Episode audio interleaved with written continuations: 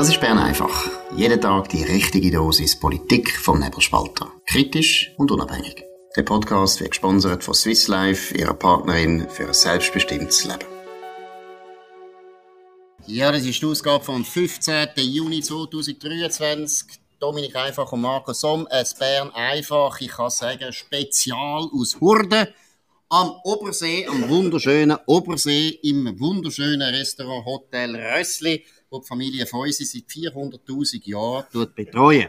Nein, es ist deshalb speziell, weil wir sind hier von unseren Aktionär vom Nebelspalter. Wir haben heute Generalversammlung und machen das live, damit äh, unsere Aktionäre mal sehen, wie unglaublich seriös wir das machen, wie viel Substanz da drin ist und wie viel Schweiß in dieser, in dieser Sendung ja, es ist warm. Äh, drin ist. Es ist auch warm, es ist wunderschön, aber wie gesagt, gut. Wir haben heute äh, ein wichtiges Thema natürlich in Bern ist der Auftritt von äh, Volodymyr Zelensky, dem Präsident von der Ukraine im Parlament. Was sind da die wichtigsten Erkenntnisse?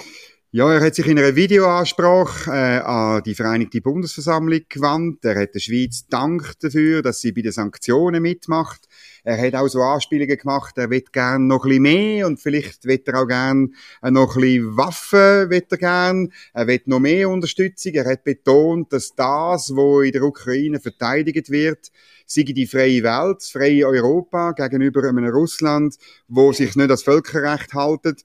Er hat Standing Ovations bekommen, allerdings nur von denen, die anwesend sind und das sind ziemlich gewesen. Ich muss wirklich sagen, ähm, äh, hat, hat äh, ganz wenige Absenzen gegeben, außer eine Fraktion, nämlich die SVP-Fraktion, die hat in Corpore gefällt. Das ist ja die grösste Fraktion. Von dem her hat man natürlich gesehen, dass da leere Ränge sind. Jetzt, äh, wie muss man die Rede beurteilen? Jetzt mal inhaltlich. Findest du, äh, das geht, dass ein Staatspräsident von der Ukraine so auftritt, was er inhaltlich gesagt hat? Oder ist es nicht auch relativ speziell für Schweizer Traditionen? Also für Schweizer Traditionen ist es äh, sehr speziell. Wir machen das eigentlich nicht. Also die Art und Weise, wie man es ähm, ähm, von Großbritannien, von Deutschland, von Frankreich, von den USA kennt, wo irgendein eng befreundeter Staat, dann, äh, das ist äh, ja, also legendär, die Auftritte von der Margaret Thatcher zum Beispiel im Congress oder von Winston Churchill noch ein bisschen früher, umgekehrt dann der Ronald Reagan äh, in der Westminster Hall, das sind legendäre, auch staatsmännische Reden. In der Schweiz kennen wir die Tradition nicht. Zweitens, staatsmännisch ist die Rede äh, ein bisschen gewesen. Letztlich war es auch eine Rede von einem Lobbyist und ich verstehe das auch. Der Herr Zelensky muss Lobbyist sein in eigener Sache. Er ist im Krieg. Äh, das sei ihm unbenommen. Für die Schweiz ist es einfach ein bisschen komisch. Da gebe ich offen zu. Genau, ich finde, für ein neutrales Land ist es eben eigentlich gar nicht gut, dass wir solche Leute einladen, weil äh, es ist nicht unsere Tradition. Wir haben auch nicht die, das Gewicht politisch. Genau. Ich finde es absolut absurd dass da ein, ein Präsident von der Ukraine kommt und dann auch noch eben seine, seinen Wunschzettel abgibt. Jetzt, die SVP ist dem Ganzen mm, ferngeblieben, meiner Meinung nach absolut infantil, völlig daneben, auch sehr unhöflich.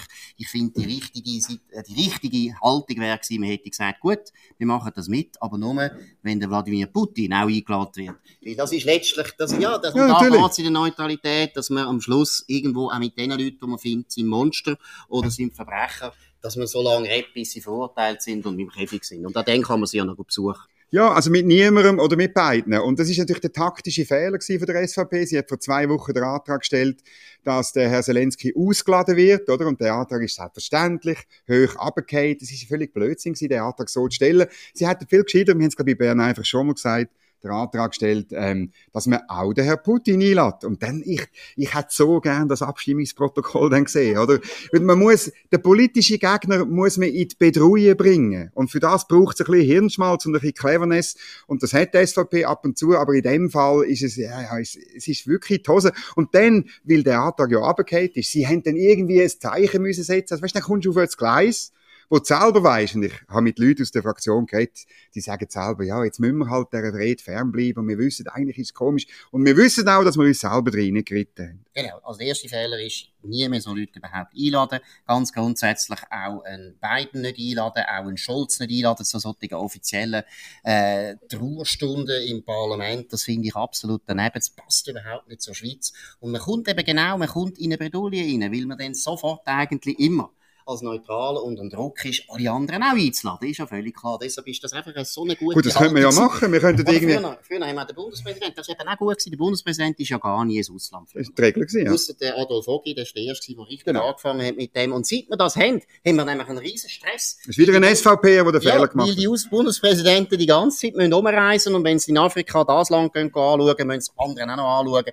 Das ist absolut daneben. Aber noch eines zurück zu, äh, zur Neutralitätspolitik. Jetzt hat man nämlich auch durchaus das Problem, dass das eigentlich auch unfreundlich war von der SVP Natürlich. gegenüber der Ukraine. Ja, ja. Dass man eigentlich kann sagen, ja, sind ihr eigentlich neutral? Sind ihr auf der Seite der Russen? Oder Gut. von Putin. Genau.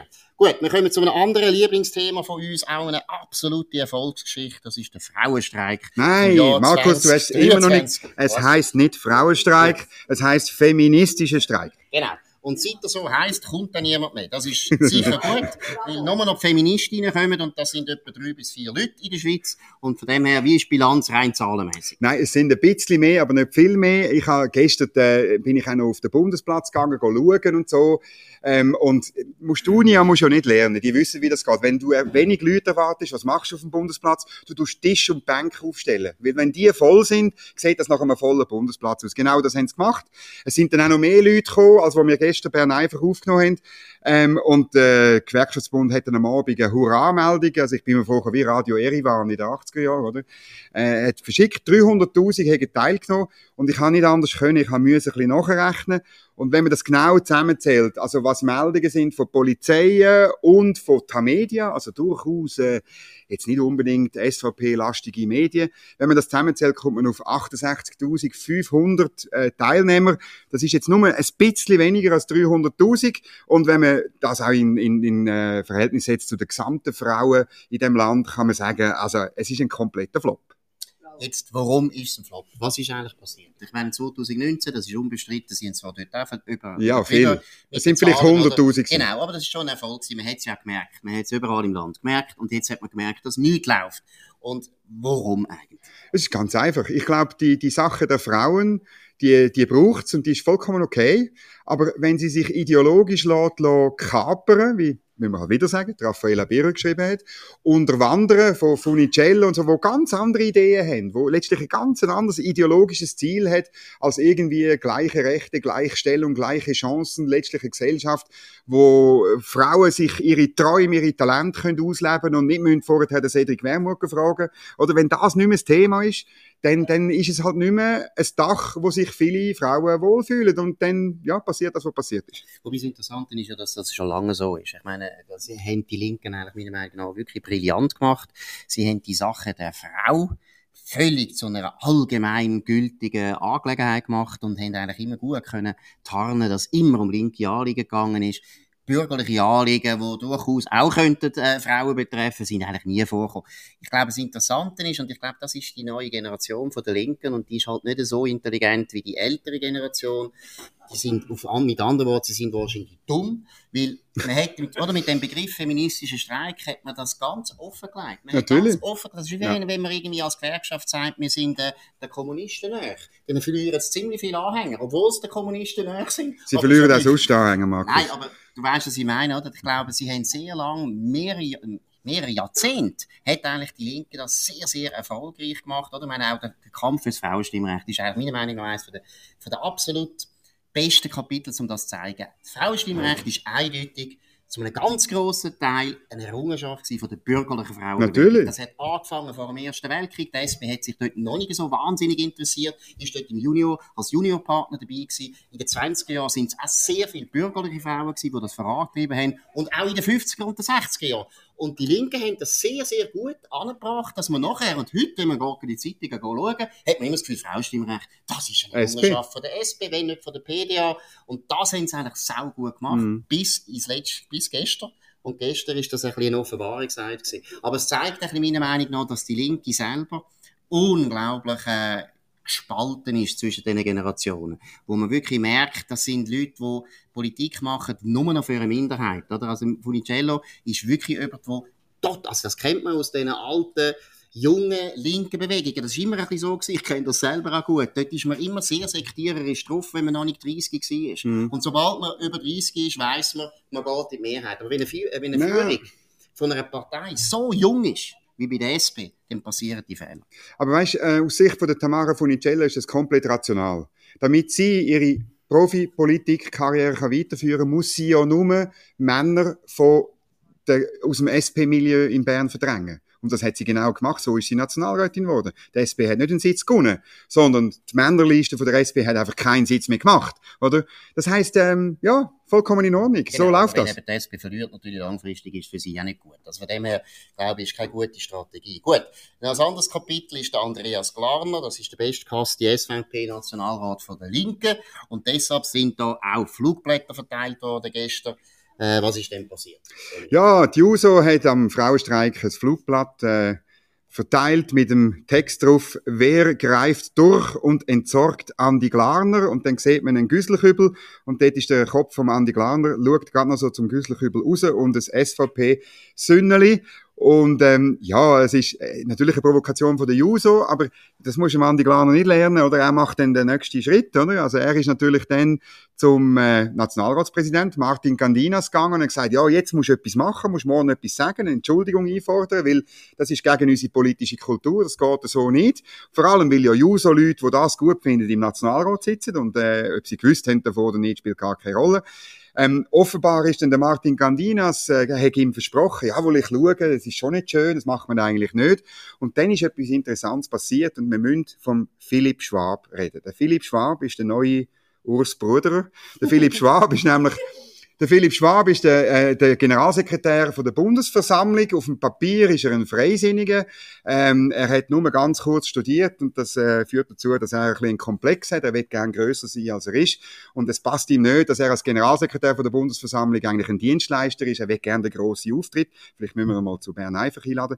Und er hat dann gesagt, nein, das geht nicht. Nein, Martin Candinas, also er hat dem Nationalratspräsident gesagt, du darfst das nicht sagen, du darfst die Aktion nicht verurteilen. Und jetzt ist die Argumentation interessant, weil sie außerhalb vom Bundeshaus stattgefunden hat. Das, was außerhalb vom Bundeshaus statt, also wenn außerhalb vom Bundeshaus kannst du irgendwie sagen, hängen der auf, erschiessen der und der und so weiter. Das darf innerhalb vom Bundeshaus ist das komplett irrelevant. Und das ist so eine Quatsch, eine Quatsch-Argumentation, wo nur ein, ein Bürokrat, der sonst im Leben nichts erreicht hat, kann gut finden. Aber es ist schon interessant, es sind zwei Sachen interessant. Das erste ist, ist klar, ich meine, ich finde das überhaupt nicht schlimm, das Plakat und so weiter. Ja, Aber wäre das ein Plakat gegen die SP oder gegen den Frauenstreik, dann würde man natürlich sagen, von der Linken her, das ist menschenverachtend und da müssen wir wirklich, also das geht nicht, man kann nicht Menschen in einen Kübel rein tun, das heisst, sie sind Abfall. Und wer greift oder? durch? Ja, ja, genau, das ist Abfall und so weiter. Also es ist völlig klar, was dann geschrieben werden würde, auch in allen Medien würde das nachher verurteilt werden. Also von dem her ist klar, Double Standard. Ich finde das kein Problem. Ich finde es, ja, ja, mein Gott, das ist ein bisschen zahnlos, meiner Meinung nach. Das ist nicht der Punkt. Zweitens, Andreas Glarner ist selber auch bekannt dafür, dass er äh, einmal auch nicht, sich auch nicht so gespürt und äh, durchaus äh, provoziert auf eine Art, wo man muss sagen, ja, könntest du mal dreimal eine Sekunde denken am Tag, wäre auch gut. Aber grundsätzlich finde ich viel schlimmer ist der Philipp Schwab. Wir müssen es wirklich sagen, Urs Bruder ist ein Household Name jetzt in dieser Sendung. Wir sagen es noch einmal, der Urs Bruder schafft in der Bundeskanzlei und tut Abstimmungsbücher so redigieren, wie er findet, das sei gut. Er hat bei der WOTS geschafft. Er ist ein linksextremer Journalist wo jetzt in der Bundeskanzlei so tut, als wäre er neutral, als wäre er objektiv. Und der Philipp Schwab ist genau der gleiche wo sich etwas anmaßt, wo einfach nicht geht. Der Martin Gandinas ist ein gewählter Volksvertreter. Und er nicht. Und er kann das beurteilen. Und der Philipp Schwab ist ein kleiner Angestellter, der von dir und von mir gezahlt werden. Und es ist absolut absolut jenseits von Gut und Böse, was der sich so anmaßt. Aber dann viertens muss man einfach noch sagen, Martin Gandinas, Heimatsterne. Man kann auch ein bisschen stärker sein, auch wenn man aus dem Bündner Oberland kommt. Man kann ein bisschen stärker sein ab und zu. Gut, das ist das Thema. Nein, gut, das ist, er kommt aus dem rätischen Kongo, sagt man dem, dem, dem ja, Bündner Oberland. Eben, das ist der rätische ja, Kongo und eigentlich muss ich schon also, sagen. Versklavt haben wir sie also nicht. Nein, haben wir sie nicht. Gut. Und der Philipp Schwab kommt aus der Romandie, vielleicht gibt's da irgendwelche Bezüge.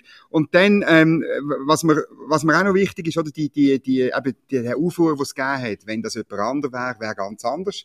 Jetzt ist es so eine kleine, eine kleine Meldung in 20 Minuten. Und da muss man schon schauen, letztlich geht es schon ein bisschen um eine politische Kultur. Und ich habe, es ist eigentlich ein Zufall, Mal heute Abend auf nebelspalter.ch von unsere Federal mit dem Andi Glarner. Und ich habe ihn gefragt, die Sendung habe ich aber aufgenommen vor dem Frauensteig, und ich habe ihn gefragt, ja, warum tust denn du die ganze Zeit so provozieren und so? Und ähm, die Antwort tue ich jetzt nicht vorwegnehmen, schaut von unsere Federal, aber es ist ja, nein, interessant. Das ist jetzt also nein, nein, nein, das kannst du jetzt nicht machen. Nein, jetzt musst du schon sagen, warum. Nein, nein, nein. Das nimmt jetzt Wunder, das ist jetzt wirklich relevant. Ja, die Kurzform ist einfach die, dass er sagt, viele Politiker dürfen sich zu gemütlich einrichten. Und Politiker haben die Aufgabe, von ihren Wählerinnen und Wählern genau anzuschauen, Sachen zu benennen und auch einzustecken. Und er sagt durchaus, also das sei nicht immer angenehm, kann ich mir noch vorstellen, aber letztlich macht er das auch gern, das ist ein bisschen sein Charakter, das gebe ich zu. Aber er sagt, das muss ein Politiker machen und er findet, es gibt viel zu wenig und es könnte durchaus auch auf der anderen Seite noch mehr geben. Hm. Was sagst du dem? Ist nicht alles falsch, finde ich. Es ist ja, immerhin. Nein, nein, nein, nein, ich finde Andreas Glaner finde ich übrigens ein, ein guter Politiker, ehrlich. Das ist nicht der Punkt. Aber ich glaube, er schaut seiner Sache sehr häufig. Das ist sehr das gut ist möglich. Punkt, ja. Das kann ich durchaus auch auf mich selber beziehen. Ich bin auch nicht einer, der äh, bei Bern einfach, jedes oder Mal total differenziert darüber nachdenkt, Nein, komm. was der Urs Bruder jetzt bewegt. Nein, gebe ich zu. Aber das ist wirklich, ich finde, es ist eine Gratwanderung und es ist auch äh, wirklich ein Dilemma, weil man ganz genau weiß, ja, man will Aufmerksamkeit für eine Sache und häufig, wenn die Sache der anderen nicht passt, dann werden sie es einfach ignorieren. Das ist völlig klar, oder? Man kann sagen, Steuererhöhungen sind schlecht. Das interessiert niemand auf der Linken. Wenn ich aber irgendeinen Linken kann überführen, dass er selber auch Steuern optimiert, wie zum Beispiel gewisse Sozialdemokraten und so weiter, und dann noch das ein bisschen scharf sagen, zum Beispiel sagen, ja, die Sozialdemokratin, das ist eine Millionärin oder irgend so etwas und auch ihren noch einen Schlötterlichen anhängen, dann kann ich sicher sein, dass das ein Thema ist in den Medien und dann wird auch über die Steuern geredet. Also von dem her, es ist ein bisschen ein Dilemma, aber der Andi Glaner macht andere Sachen, die ich wirklich daneben finde, das habe ich schon ein paar Mal gesagt, er soll aufhören, Telefonnummern von irgendwelchen Leuten, die nicht in der Öffentlichkeit sind, die zwar Blödsinn machen, aber nicht in der Öffentlichkeit sind, äh, ins Internet stellen, das ist daneben. Gut, jetzt sind wir bei der Generation Z. Das ist unsere Lieblings Lieblingsgeneration, weil die schaffen so viel und jetzt hat eine Expertin gesagt, sie schaffen zu wenig. ja, es ist ein kleiner Artikel bei now.ch mit einer deutschen Arbeitsexpertin. Sonst tun wir, ja, wir nehmen das ist eher angelsächsische Experten, weil wir denen mehr vertrauen. Aber, aber für ein Mal können sie ja recht haben, oder? Die Deutschen arbeiten aber auch nicht mehr so viel. Ne? Nein, eben darum, es ist, komm, es ist am Schluss, äh, ja, wer greift durch, könnte man da fragen. Also gut, die hat herausgefunden, tada, die Generation Z könnte also sie braucht den Konjunktiv. Wir würden wahrscheinlich nicht den Konjunktiv brauchen. Die Generation Z könnte der Wirtschaft schaden ähm, und der Grund ist ihre Arbeitsmoral und ihr Arbeitsverhalten. Wie siehst du das in der Redaktion vom Nebelspalter? Da sehe ich überhaupt nicht. Da arbeiten die Leute bis Nacht um 12 Uhr. Ich kann mal schauen, ob sie noch dort sind. Sie, sind, sie schlafen eigentlich im Büro. Nein, das ist wahnsinnig. Wir sind ja viel Vertreter da von der Nebelspalter. Kennt denen mal eine warme Suppe. Die haben es wirklich hart. Ja, die haben es hart. Applaus. Die haben es hart. Die müssen rund um die Uhr arbeiten. Nein, aber grundsätzlich muss ich sagen, ich finde es ein bisschen Sturm im Wasserglas. Es ist völlig klar, wir haben jetzt seit langer, langer Zeit Hochkonjunktur, wir haben einen Arbeitsmarkt, wo der Arbeitnehmer in einer ganz starken Position ist und extrem viel kann durchsetzen kann. Und die Generation, die jetzt in den Arbeitsmarkt kommt, kann das halt jetzt auch durchsetzen, ist klar. No. Aber ich bin absolut überzeugt, wenn die Zeiten härter werden, dann müssen die auch wieder arbeiten und sie gehen auch wieder arbeiten, weil äh, wir werden heute Abend noch ein paar Mal reden von der DNA von der Schweiz und die DNA von der Schweizer ist einfach und auch von den Schweizerinnen, wir arbeiten, bis wir umkehren. Und von dem her, das wird auch bei der Generation Z wiederkommen. Ich bin da nicht so besorgt. Ja, und wenn es nicht kommt, also ich bin kürzlich auch in Prag gewesen, hatte dort ein Treffen gehabt, viele Leute aus Ostmitteleuropa und so weiter. Ich kann dir einfach sagen, es gibt in Bulgarien, es gibt in der Slowakei, es gibt in Polen, im Baltikum, es gibt genug Leute, genau gleich alt wie Generation Z, wo das Arbeitsethos haben, wo die Schweiz auszeichnet und wo gerne in die Schweiz kommen und das sehr gerne machen und ähm, auch zu einem, sie will sie, will sie wollen Geld verdienen, weil sie es gut haben, weil sie ein schönes Land haben. Darum, die Generation Z kann sich das vielleicht im Moment leisten, es muss jede und jeder von der Generation sich überlegen, ob das langfristig ein, ein lustiger, schöner. Lebensplan ist. Und die Generation Z, die hat ja jetzt schon sehr viele Ferienhäuser geerbt im Engadin, die könnten vielleicht mal eins kaufen in Bulgarien und dort schauen, wie es ausgeht. Ja, und auf Berge jagen oder genau. so. Nein, aber grundsätzlich ist natürlich, dort muss ich sagen, das ist das Einzige, was mich stört. Äh, ich habe nicht gern, wenn nachher die Schweizer oder sagen wir die Einheimischen einfach sich im Prinzip äh, zurückziehen aus dem Arbeitsmarkt und beim, beim Staat nicht, arbeiten, nur noch. machen, genau. oder? Und wir haben dann so Heloten aus Bulgarien oder aus dem Baltikum, Heloten, die richtig, wo, nein, wo richtig gut arbeiten und kompetitiv sind und wir, wir Schweizer könnten eigentlich nichts mehr. Das ist nicht eine gute Entwicklung. Gut, das ist es von Bern einfach spezial aus Hurde. Ähm, auf nebelspalter.ch. Ich muss das mehr sagen, ist mir heute aufgefallen. Sicher. Hat, äh, gesagt, ja, wir müssen viel mehr sagen, dass das von Nebelspalter ist, da wären einfach. Ja, nicht immer Spotify und Apple erwähnen, ist das nicht. Gut, könnt uns abonnieren, das würde uns freuen. Auf Spotify oder Apple Podcast oder wo ihr auch immer er extra. Wo ihr auch immer wollt, das ist gleich am besten dort, wo wir jetzt gerade sind. Könnt uns empfehlen, könnt von uns reden, könnt uns hoch bewerten, das würde uns freuen. Wir hören uns wieder morgen zur gleichen Zeit auf dem gleichen Kanal. Das war es. Gewesen. Danke und schönen Abend.